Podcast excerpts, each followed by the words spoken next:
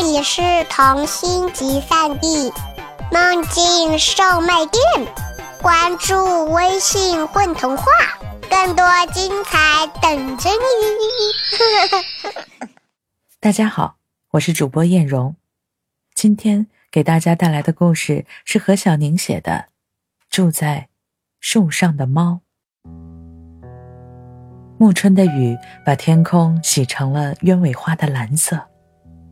草莓色的阳光从天空深处悠闲地散步而来，走到我家阳台的时候，已经变成了杏金色。白色的丁香花仿佛戴了一顶高贵的王冠。我躺在一只缀满花苞的丁香下，看着那辆搬家的大卡车，轰隆隆地开到楼下。车厢的顶棚上站着一只。琥珀色的猫，宛如小区喷泉中的那座冷傲的青石雕像。车子像感冒的人，猛地打了个颤，停了下来。琥珀猫弓起身体，从棚顶轻盈的跃下，消失在我的视线里。紧接着，隔壁的房子里响起了咚咚的脚步声和乒乒的摆置物品的声音。我有了邻居。隔壁阳台的窗户打开了，我又看见了他。我从花枝下站起来，伸了个懒腰，沿着窗台走近，出现在他那双幽蓝的眼睛的余光中。他没有看我，而是紧紧的盯着窗外那棵二十层楼高的香樟树。我绞尽脑汁想出一句合适跟他打招呼的话，最后还是放弃了。他伸手探了探垂到窗口的树枝，后退两步，猛地朝树枝窜上去。横长的树枝又细又软，被他的身体压得倒垂下去。我立刻不由自主地炸起毛。如果他从这里掉下去，一定会像一片玻璃，摔得粉身碎骨。可我的担心仅仅持续了一秒钟，他便踩着几片轻薄的树叶，跳上了树深处的粗枝上，消失在浓密的叶团之中。我就那样站在窗台上，盯着他消失的地方。等着他再次出现。暮春的阳光越来越强烈，好像转眼间就到了夏日了。我不知道自己在窗台上呆立了多久，直到傍晚，他始终没有再出现。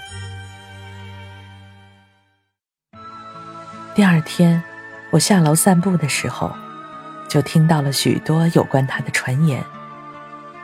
它变成了小区里最另类的一只猫，很多猫向我打探关于它的消息，我一无所知。我再次看见它的时候，是在那个飘散着月见草香味儿的清晨。我站在阳台上，风把窗外成团的香樟树叶吹开一道门大的口子。它躺在口子深处的树杈上。身旁是一个盆大的巢穴，那是灰眼斑鸠的巢穴。它在这里住了好多年了。我刚搬来的时候，就常常看见它在日暮时刻衔花归来。不过，去年灰眼斑鸠就搬走了。我看见巢穴里隐隐约约浮现出一团雪一样的白色。它安闲的。躺卧着，没有看我。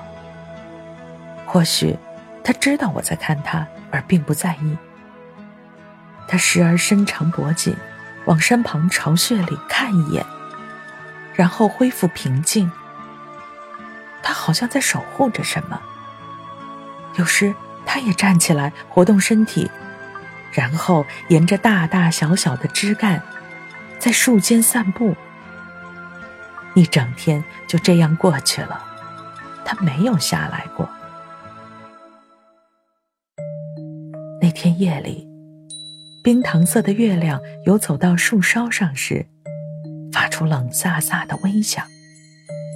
我睁开眼睛，看见他站在树梢最高处的月前，凝视着远方，时而舔舐着月亮，嘴巴微微闭合。这是他之所以能在树上生活很久的秘诀吧？月亮是什么味道的呢？或许，是他在帮助月亮舔舐身体上的浮尘，月亮愈发明亮皎洁了。片刻后，他又消失在叶丛。片刻后，他从叶丛中出现，沿着那根细枝跳进隔壁的阳台。他好像在做着某件神秘的事情，我一点儿困意也没有，便蹲在窗台上等着他再次出现。我能感觉到，他一定不会在那个家待太久，他还会出来，还会再次回到树上。我的猜想没错，他来了，嘴里叼着一块蓝色的印花布片。我用手轻轻的摩擦地面，试图引起他的注意。他好像看不见，也听不见，脸上没有一丝表情，只轻轻一跃。又消失在树上。白天，没有人能看到他。关于他的传言越来越盛，但我从不会泄露任何一点与他有关的事。我知道，他的作为一定会引起别人的费解、嘲笑，这甚至会给他带来意想不到的危险。很多个夜晚，我就这样盯着树，等着他出现。他总会在同样的时刻出现，看守巢穴，爬上树梢，凝视远方，舔舐月亮，回到屋里，叼着一块布或一团棉絮，消失在树间。很多次看着它神出鬼没，我实在好奇，忍不住想跳上树跟踪它，看看它究竟在干什么。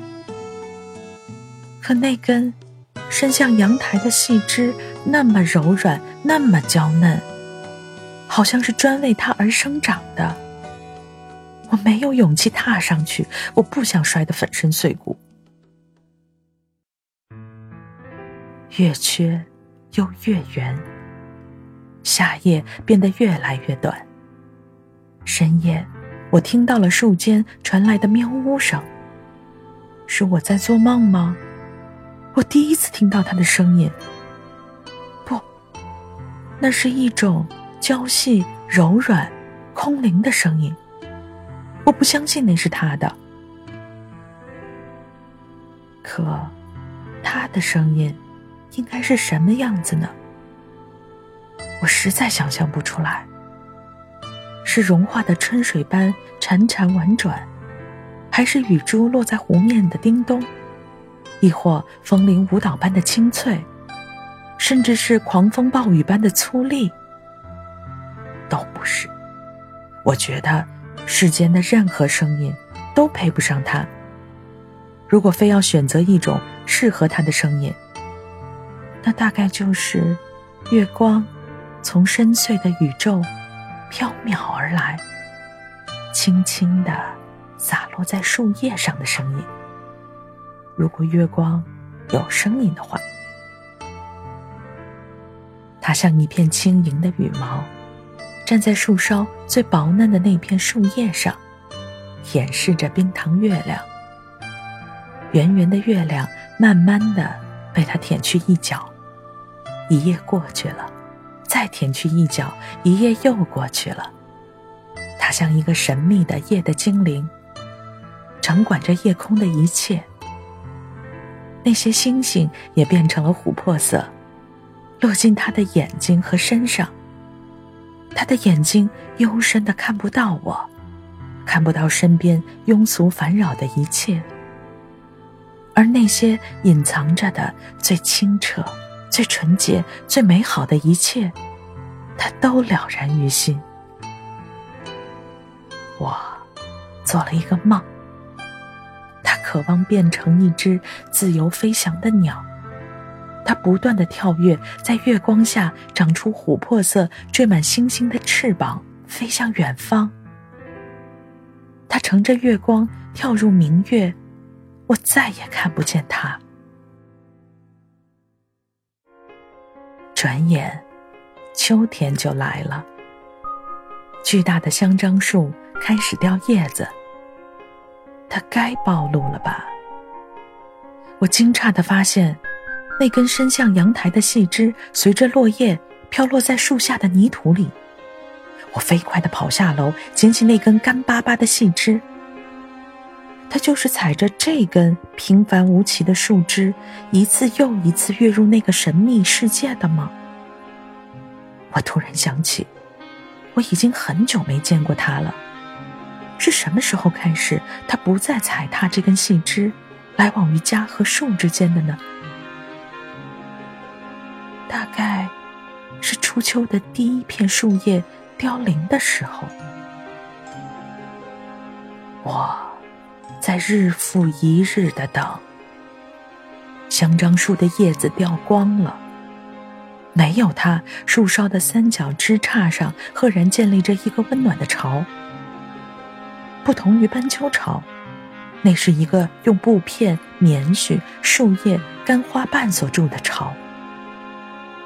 无数个日日夜夜，他就是住在这个巢里的吧？莫名的失落感笼罩着我。我站在深秋的阳光下，望着那个孤独的巢穴，脑海里闯进了一个又一个与他有关的梦。此刻，他生活在月中。此刻，我看不见月亮，却能感受到阳光背后的那双幽深的眼睛。此刻，他拥有一双缀满星光的翅膀，想飞翔时飞翔，想跳跃时跳跃。他可以去往他想去的任何地方。整个小区被落叶覆盖，金色的银杏叶，红色的枫叶，褐色的梧桐叶。每走一步，脚下都会传来咔嚓脆响。那些曾经把它当成另类的猫，那些曾经不屑于谈论它的猫，那些曾经忍不住谈论它的猫。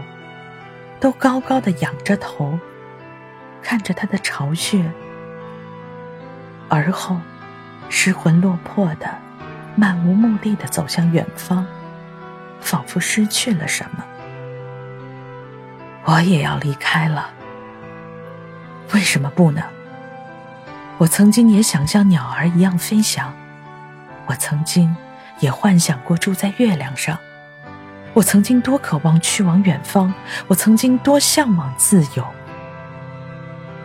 后来，在我的旅行途中，遇见了一只猫。